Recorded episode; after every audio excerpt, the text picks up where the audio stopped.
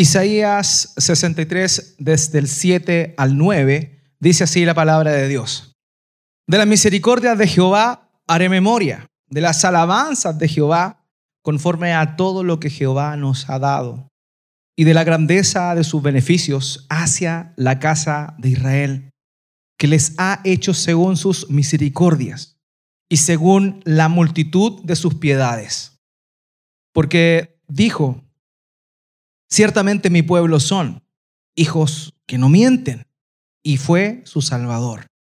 En toda angustia de ellos, Él fue angustiado, y el ángel de su faz los salvó. En su amor y en su clemencia los redimió y los trajo y los levantó todos los días de la antigüedad. Los ojos son unos órganos muy importantes para nosotros, ¿cierto?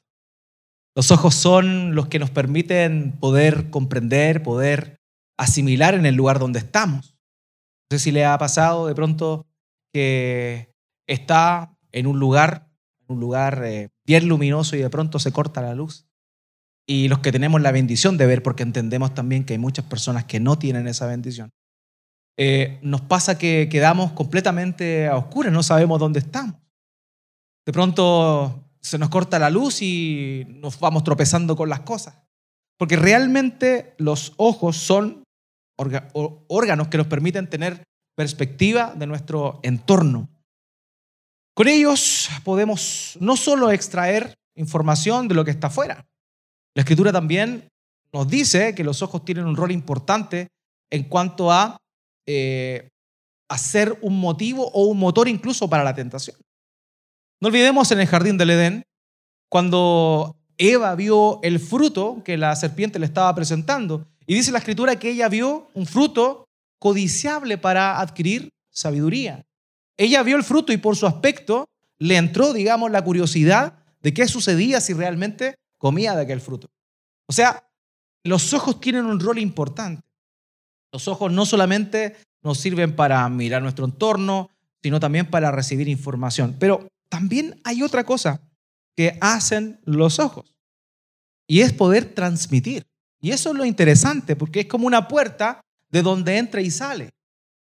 En la boca solamente entra comida, pero palabras no entran, salen palabras. Pero lo que sucede con nuestros ojos es que en nuestros ojos entran cosas y también salen cosas. ¿O no? Una mirada puede decir muchas cosas. Me acuerdo cuando era pequeño, estaba haciendo alguna cosa que no era debida, bastaba con una mirada de mi madre para darme cuenta que no debía seguir haciendo eso. ¿Por qué? Porque con la mirada también transmitimos. La mirada es algo que nos permite transmitir emociones y también mensajes. Y la mirada también, en cuanto a lo que nosotros estamos hablando, el tema del amor, porque esta serie de sermones tiene ese título, definiendo el amor, eh, la mirada tiene harto que ver con el amor. No sé si los que están casados recuerdan cuando recién comenzaron, o antes inclusive de comenzar, lo importante que era la mirada. Yo recuerdo hace 14 años atrás, cuando conocí a la mujer que hoy es mi amada esposa, yo me acuerdo que me di cuenta de que algo distinto pasaba con ella precisamente por la forma en que ella me miraba. Ella miraba a las personas de otra, está afuera, así que no hay problema. Pero yo igual, y de hecho ella también notó, porque mi mirada en función a ella fue distinta. Cuando uno ama a alguien, lo ve de una manera distinta. Al principio es de una forma cariñosa, ¿cierto? Eh, expeliendo ternura.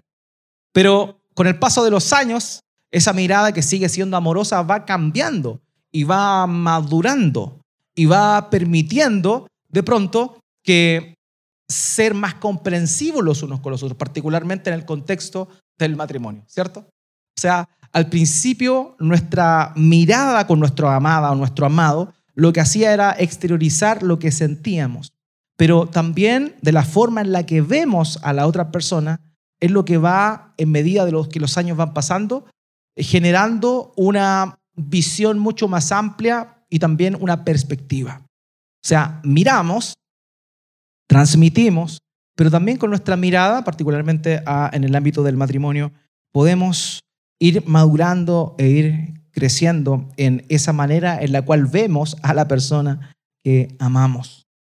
Bueno, este pasaje nos habla del amor de Dios, pero también, querido, nos habla de cómo es que Él nos ve. Cómo es que Dios nos ve a nosotros. Cómo es que Dios ve a su pueblo. Y el título del sermón de esta tarde es justamente La mirada de un Dios de amor. Y en este vamos a recordar su amor por nosotros y cómo nos ve el Dios amante. Su amor y esa mirada de amor se tradujo particularmente en tres cosas que vamos a estar reflexionando esta, esta, esta tarde. En primer lugar, su amor nos hizo justos. En segundo lugar, su amor se identificó con nosotros. Y en tercer lugar, su amor obró a nuestro favor. Esas son tres cosas que el amor de Dios hicieron en nuestras vidas y que el día de hoy nosotros podemos disfrutar de todas estas cosas, de todas estas cosas que, que, muchas veces paseamos por alto y obviamos. Amados, cuando vemos este pasaje, podemos ir, ¿cierto?, a la primera, a la primera parte a la primera parte, en el versículo 7. Yo voy a leer la versión Nueva Biblia de las Américas por si acaso, por si nota alguna diferencia. Dice, en la misericordia del Señor recordaré. Cuando partimos con este pasaje, nos podemos dar cuenta de algo que es importante. Y hablando desde la misma perspectiva de lo que estábamos señalando del matrimonio, es que una de las cosas que normalmente se hacen con los matrimonios que se encuentran en una crisis, donde el esposo o la esposa están en un conflicto grande, en donde eh, todo se ve gris, donde todo es malo, donde no hay nada bueno, una de las cosas que normalmente se hacen, o un ejercicio que se hace, es poder invitar a los esposos de manera separada a mirar el pasado.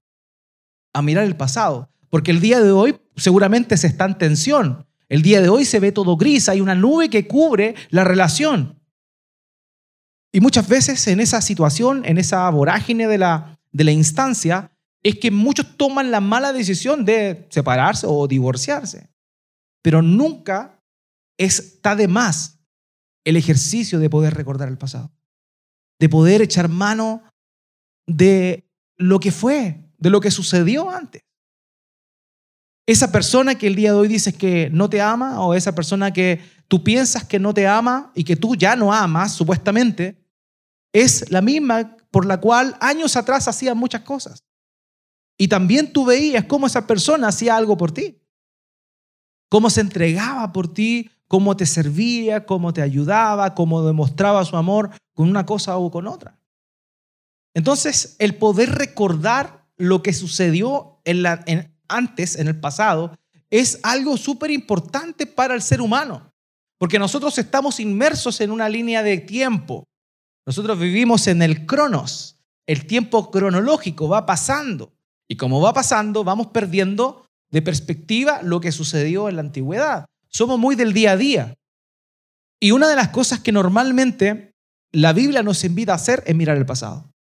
Es mirar el pasado, es ver atrás y uno de los problemas más grandes por los cuales los cristianos el día de hoy tienen una relación fría, una, relación sin pasión con Dios, tiene que ver con que han olvidado lo que Dios hizo con ellos en algún momento. ¿Por qué? Porque no echamos mano de aquellas grandes misericordias que Dios ha presentado, que Dios ha manifestado en nuestras vidas. Nos olvidamos de las cosas que Dios ha hecho por nosotros. Y un ejercicio maravilloso es el que comienza señalando Isaías en el versículo 7. Las misericordias del Señor recordaré. Hermanos, muchas veces pasa eso. Estamos apagados, oramos, nos quedamos dormidos, intentamos leer la Biblia y empezamos a pensar en cualquier otra cosa. ¿Y por qué pasa eso?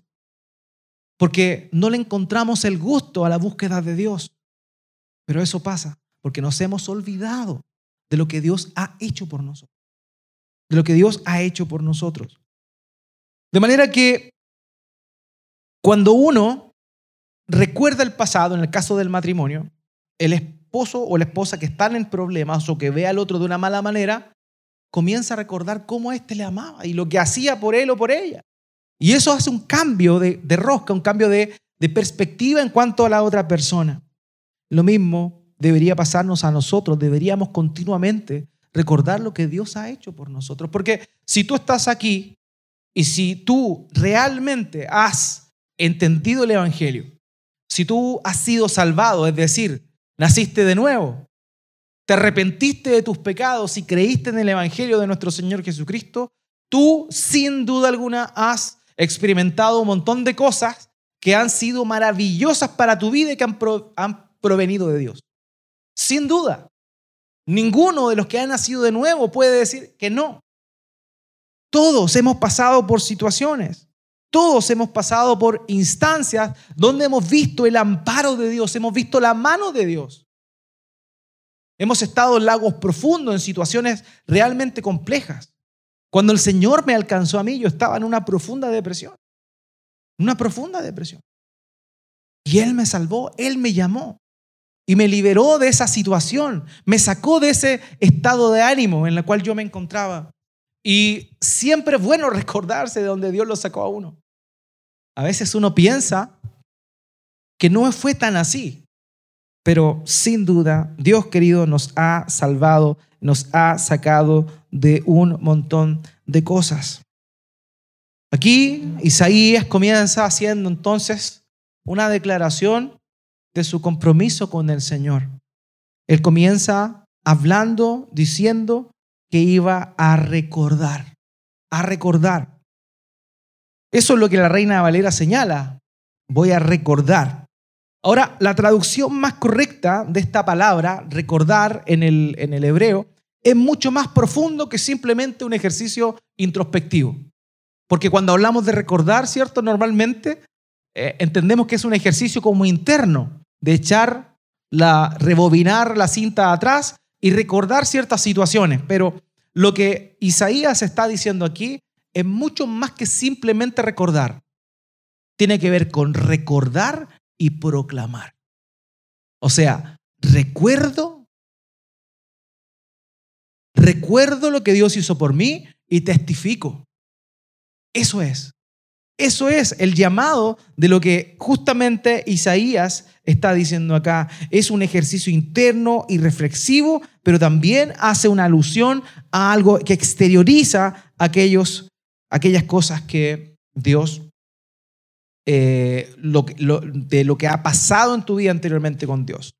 Recordar y anunciar qué. Aquí dice, la misericordia del Señor recordaré. Esa palabra, misericordia, amados, es una palabra que ya hablé en el Antiguo Testamento cuando me referí a la situación que sucedió en Éxodo capítulo 34, cuando la manifestación de la gloria de Dios se le aparece a Moisés en aquella peña. ¿Se acuerdan? En la hendidura de la peña. Cuando él dice Jehová, Jehová, y se revela y dice, yo soy un Dios clemente. Y cuando habla de eso, habla esa misma expresión que está acá. Tristemente, se ha traducido como misericordia. Pero la idea de esa palabra es amor inagotable. Es el amor inagotable de Dios. O sea, el compromiso que Isaías está haciendo acá es recordar y proclamar el amor inagotable que Dios ha tenido con ellos. Y esa es la idea fundamental de lo que está diciendo aquí. De hecho, la nueva traducción viviente dice, hablaré del amor inagotable del Señor. Alabaré al Señor por todo lo que ha hecho. Recordar, ¿cierto? La gratitud que produjo en nosotros una situación determinada que Dios hizo a nuestro favor. Eso es maravilloso, es algo que debemos recordar, es algo que debemos proclamar. Hermanos, tristemente, hoy se ha manoseado mucho el asunto del testimonio. Hay muchas personas tristemente que usan el púlpito para contar testimonios. Suben a predicar en el contexto de algunas iglesias y predican, abren un pasaje y comienzan a contar su historia. En ese contexto está mal. ¿Por qué? Porque la predicación de la palabra es la predicación de la palabra. Un ejemplo o una aplicación de la palabra puede ser el testimonio de una persona, pero nunca una predicación debería ser el testimonio de una persona.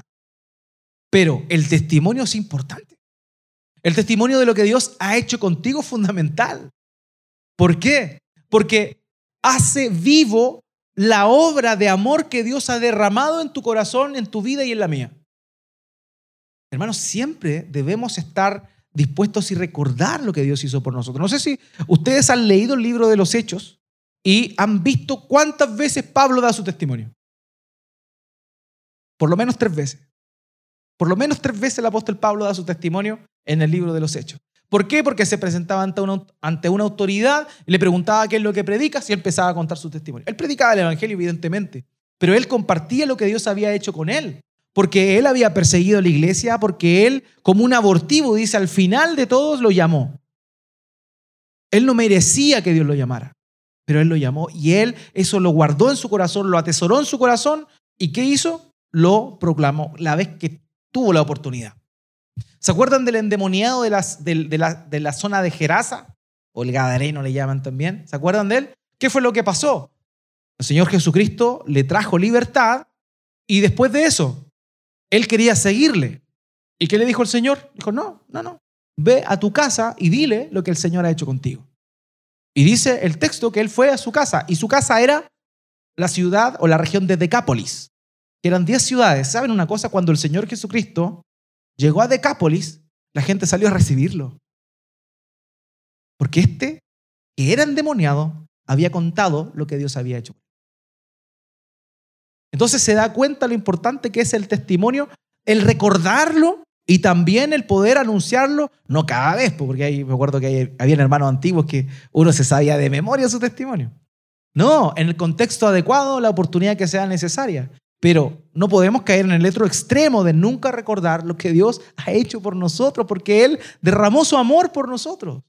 Él derramó su amor, derramó su compasión por cada uno de nosotros. Así que debemos recordar lo que Él ha hecho. Debemos anunciar el bien que Él hizo con nosotros. Todas las victorias que Él te ha dado en el pasado son buenas cosas que tú tienes que recordar y que tienes que anunciar. No solo eso. También el texto señala Dice, vuelvo atrás, las misericordias del Señor recordaré, las alabanzas del Señor.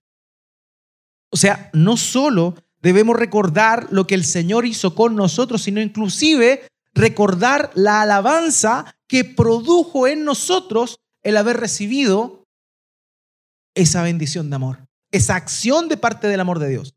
O sea, recordar cómo nosotros le alabamos a Él en ese momento cómo le alabamos a Él en aquel momento. Queridos, es súper relevante entender esto.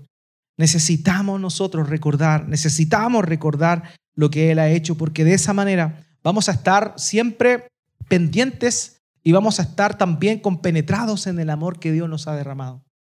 Porque si no, nuestra memoria va a fallar, va a fallar. Grandes son sus beneficios con nosotros.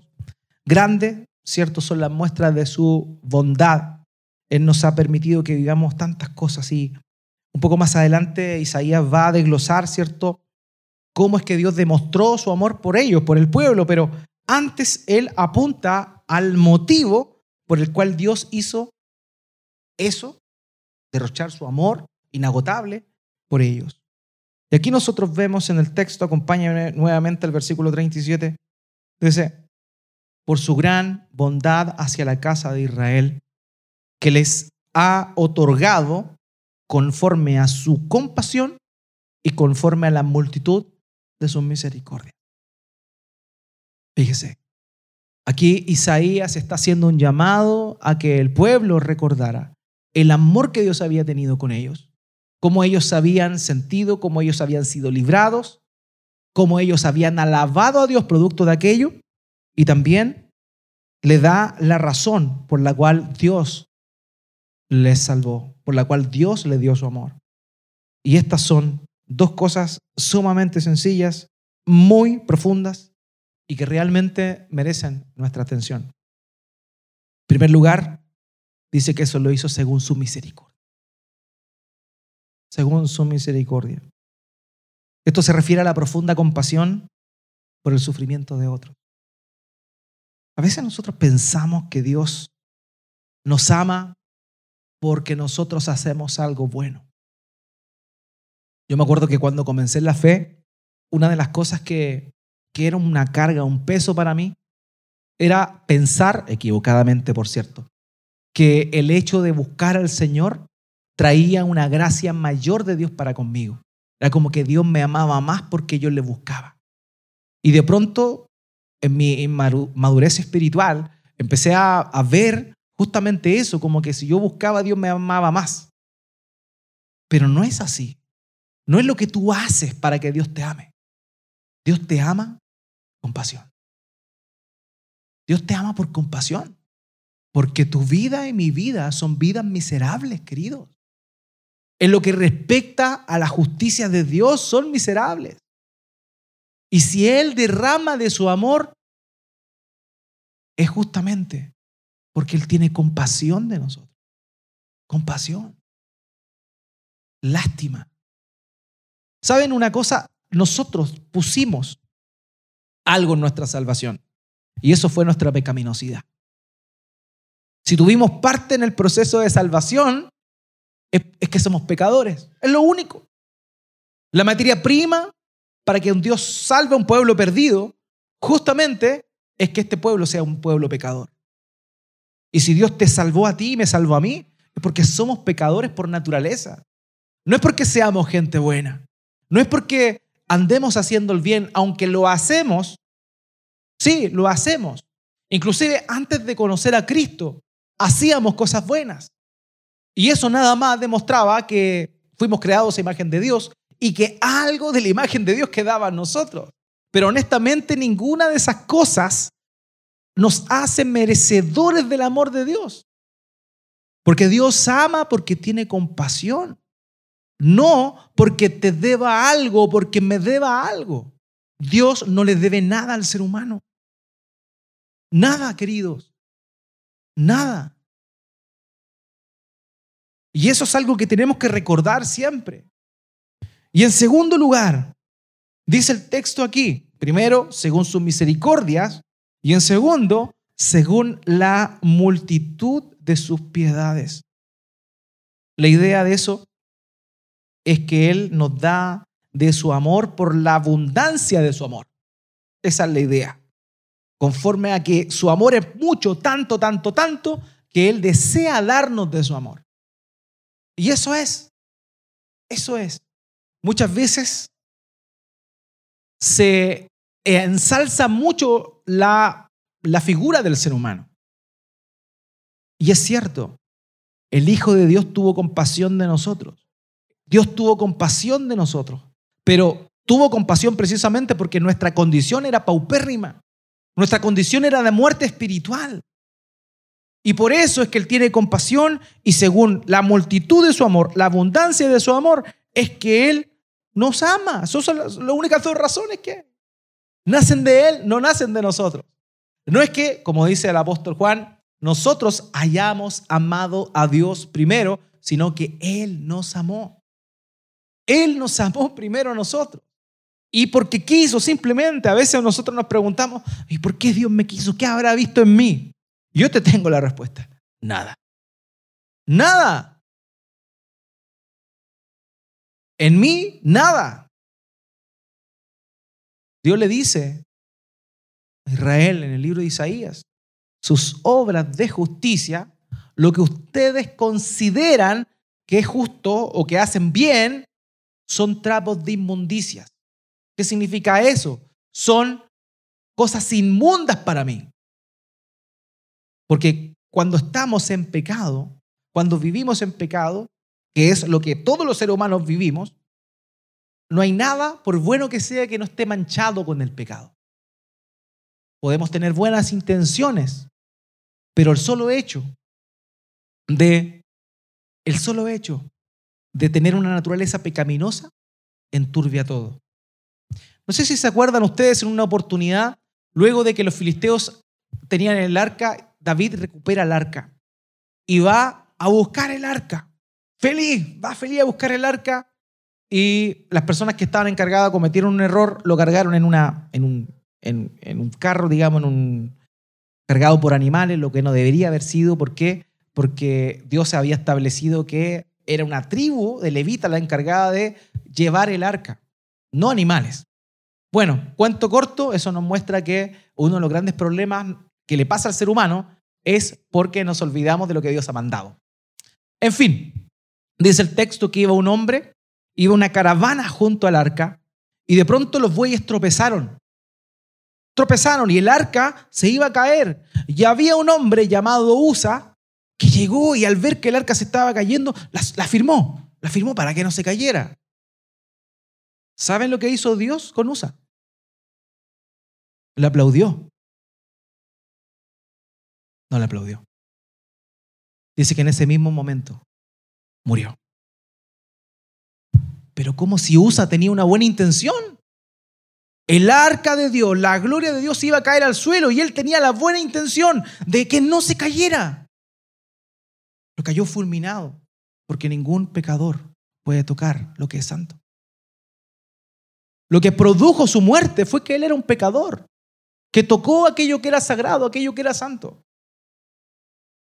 No se trata de las buenas intenciones que tú tengas.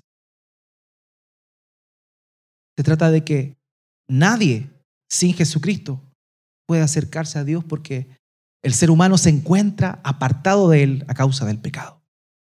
Y eso es lo que sucede. Dios nos ama y su amor inagotable lo da de pura gracia porque no hay nada que nosotros hagamos que sea de interés para Dios. Él se interesa por nosotros porque quiere. Porque es tan grande el amor inagotable que nos da de su amor. Charles Spurgeon dijo en una oportunidad, la misericordia de Dios es tan grande que primero podríamos drenar el mar de sus aguas, o privar al sol de su luz, o hacer el espacio demasiado estrecho antes de empequeñecer la gran misericordia de Dios. Nada puede ser más grande y nada puede evitar esa gran misericordia que Dios da, porque simplemente Él la da. Así que queridos, debemos entender esto, no hay nada que nosotros hagamos para merecer ese amor inagotable de Dios. Nada, nada, nada, nada. Él no responde a nuestro amor, sino que Él nos amó primero. John Stott dijo, el valor de un regalo de amor se calcula tanto por lo que le cuesta al que lo da, como por el grado en el cual se piensa que lo merece el que lo recibe. O sea, el nivel del amor se tiene que ver con lo que le cuesta al que lo da. ¿Qué le costó a Dios dar de su amor para contigo? Tu hijo unigénito. ¿Y cuánto tú te mereces el amor de Dios?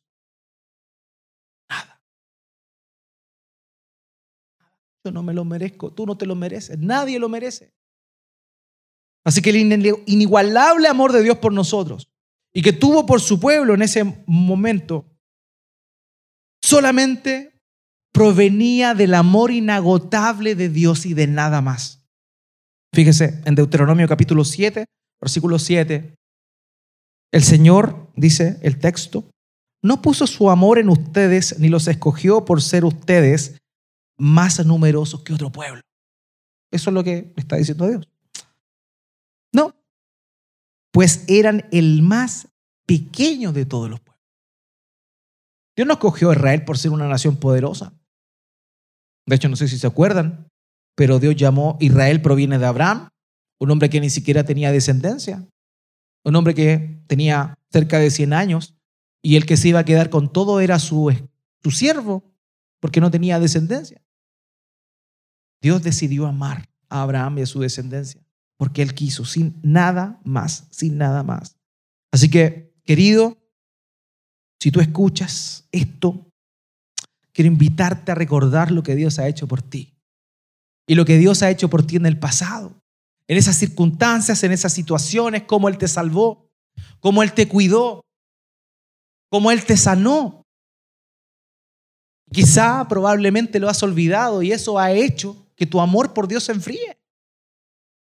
Hermanos, es un llamado a recordar que Él nos ha amado y Él nos ha amado simplemente porque ha querido. Y así no, porque ha querido.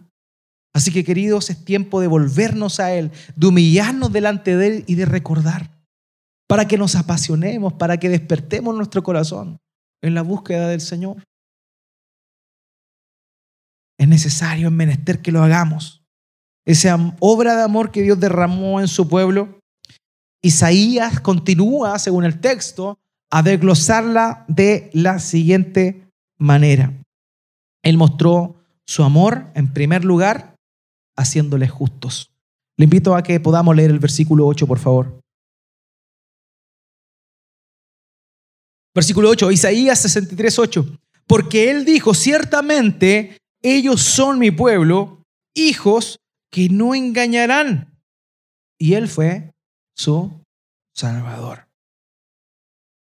Le invito a que después, no ahora, cuando llegue a su casita, antes de dormir, siga el versículo 10 y vea lo que pasó después de esto. Y vea cómo, luego de haber hecho este llamado, el pueblo responde. Realmente con desobediencia, con rebeldía, con pecaminosidad. Pero fíjese lo que dice acá. Versículo 8, porque él dijo, ciertamente ellos son mi pueblo, hijos que no engañarán. Hermano, Dios veía a su pueblo y cuando lo veía, Él lo veía con ojos de amor. Él lo veía como un pueblo honesto, que no mentía. la idea del texto hebreo es que no actuaba de manera engañosa, pero si una cosa hacían los judíos, los israelitas precisamente, era a obrar de esa forma. Entonces parece contradictorio que Dios dijera eso o se refiriera así de su pueblo. Dice, ellos son mi pueblo, hijos que no engañarán, donde no hay engaño en ellos. Pero ¿cómo? Si eran pecadores, ¿cómo él dice eso? Hermanos, no sé si se acuerdan, en el libro de números aparece la, eh, la historia de cuando el rey de Moab manda a llamar un profeta, que era un vidente pagano, en realidad no era un profeta de Dios, se llamaba Balaam. Eh, y bueno, manda a llamar a Balaam con el propósito de que maldiga a el campamento de los hebreos que estaba ahí en el desierto. Entonces es bien interesante porque si usted lee lo que pasa antes de eso, el pueblo se quejó, el pueblo se quejó porque no tenía comida, porque quería comer carne, porque le faltaba agua. El pueblo se venía quejando durante todo el camino.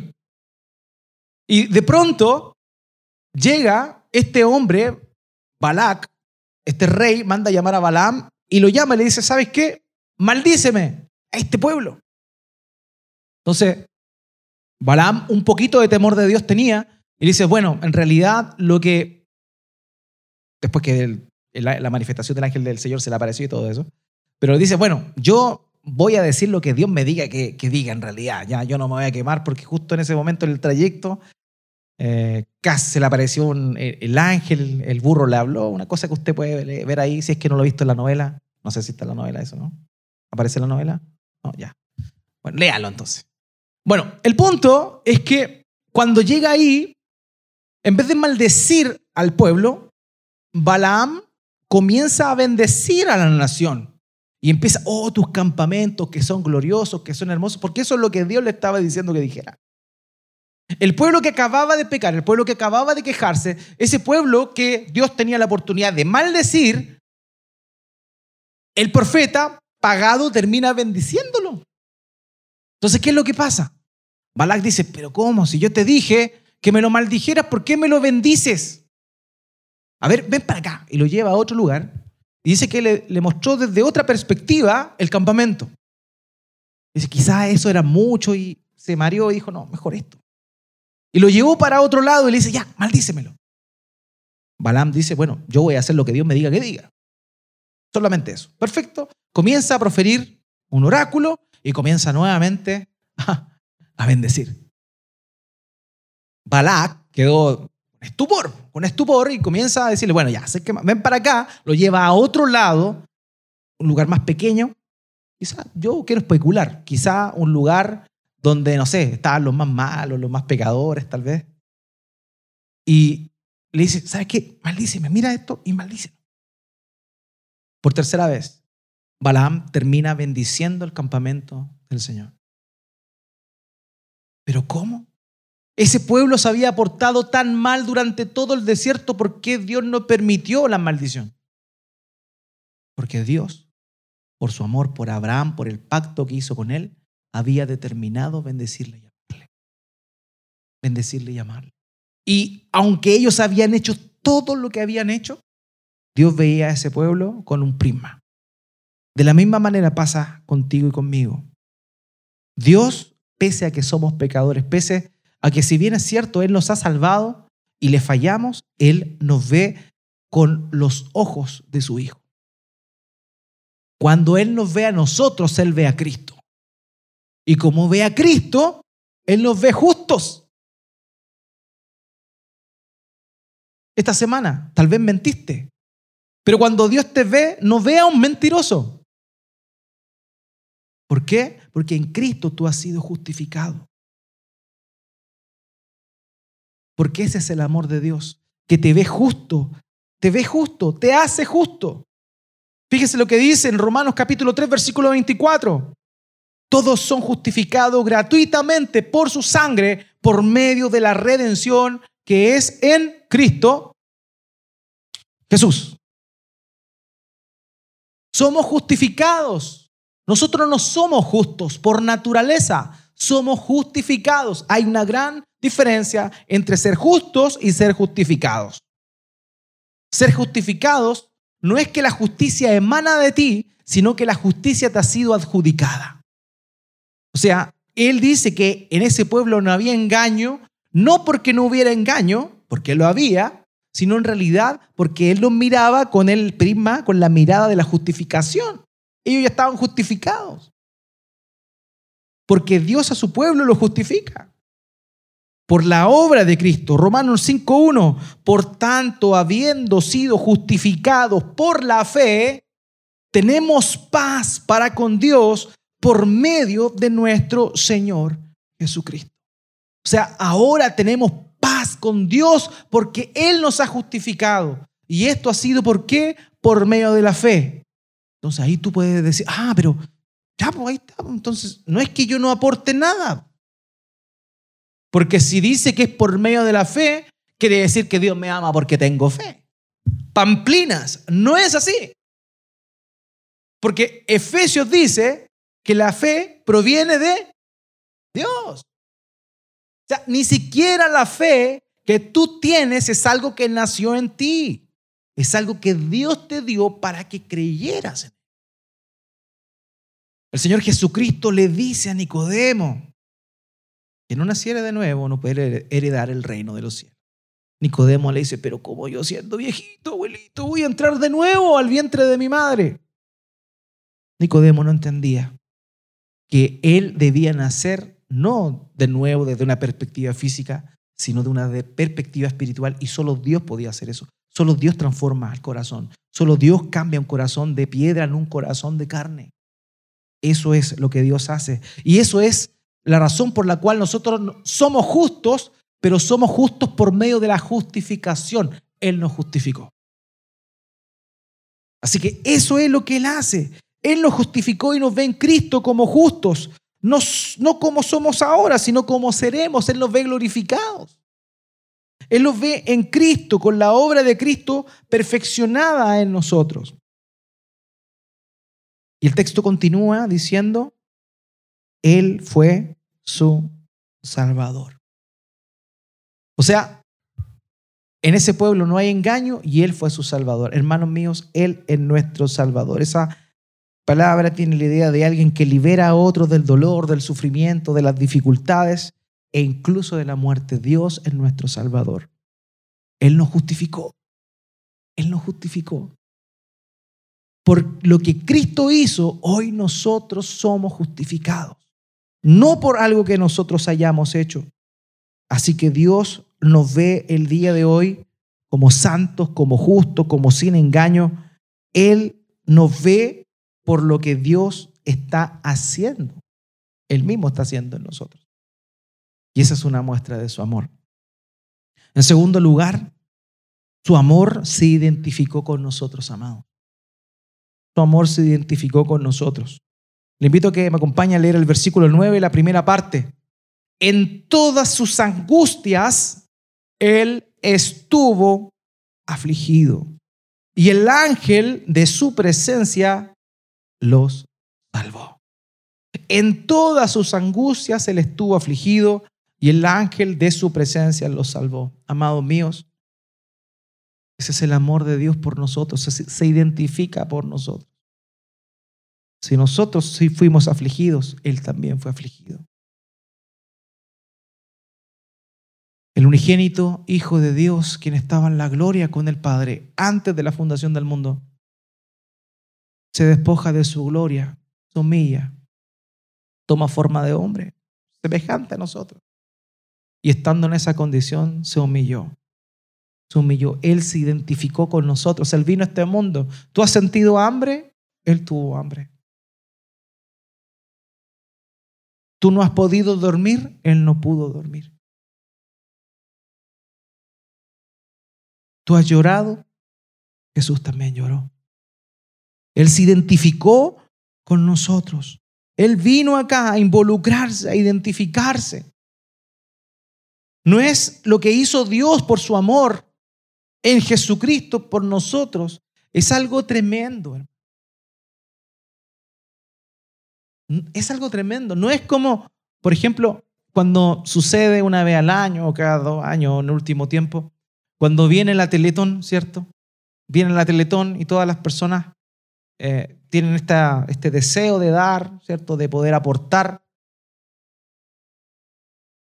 Pero lo que hizo el Señor es algo mucho más grande que dar en la Teletón. Porque uno aporta dinero en la Teletón y sin duda es algo importante. Pero Él vino a identificarse con aquellos que están en necesidad, a identificarse con aquellos que están en sufrimiento. Eso es lo que vino a hacer el Señor. Es como que Él haya venido a, en una silla de ruedas. Eso es lo que hizo Él. Eso fue su amor, se identificó con nosotros en la misma condición en la cual nosotros estábamos. La nueva traducción viviente dice, cuando ellos sufrían, Él también sufrió y Él personalmente los rescató. El amor de Dios, querido, se ve en que Dios mismo lo rescató. Él mismo vino.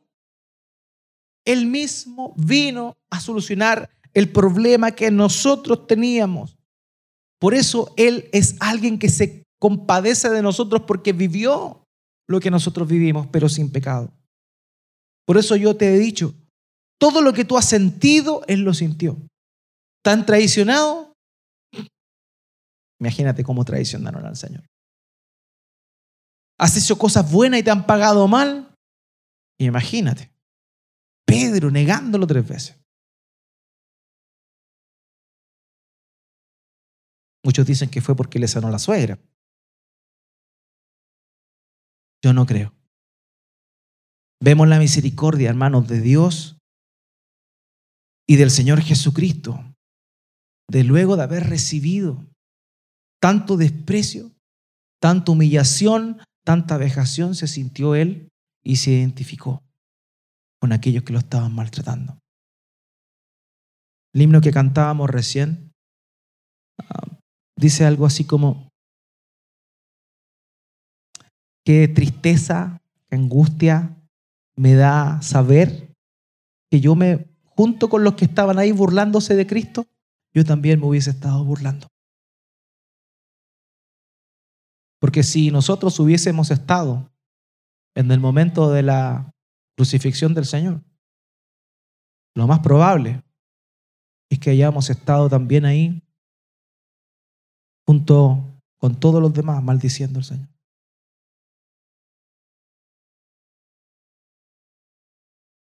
Eso es verdad. Hermanos, los únicos que estuvieron ahí fue Juan y la madre del Señor. Además no había ni uno. ¿Tú gritado por Barrabás? Yo también. Y Él se identificó con nosotros. Y Él vino personalmente a salvarnos. Hebreos 4:15, porque no tenemos un sumo sacerdote que no pueda compadecerse de nosotros o de nuestra flaqueza, sino uno que ha sido tentado en todo como nosotros, pero sin pecado. Él, hermano, se entregó a sí mismo. Él no mandó a alguien más.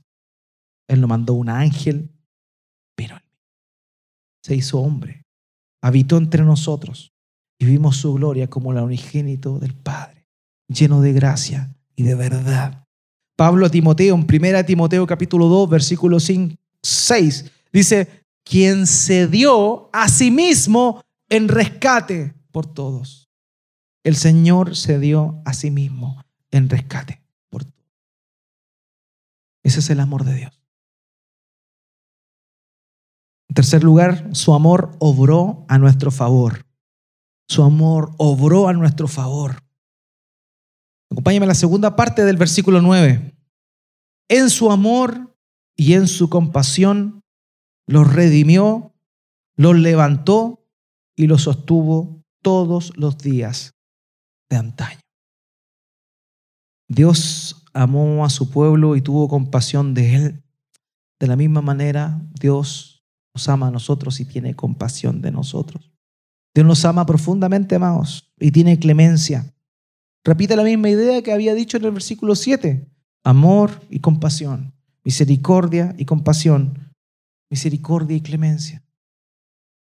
Hermanos, y eso produjo, esa misericordia y compasión, produjo tres cosas en su pueblo y que también ha producido en nosotros. En primer lugar, dice el texto, que los redimió tiene la idea de ponerlos a salvo. El amor de Dios te puso a ti y me puso a mí a salvo.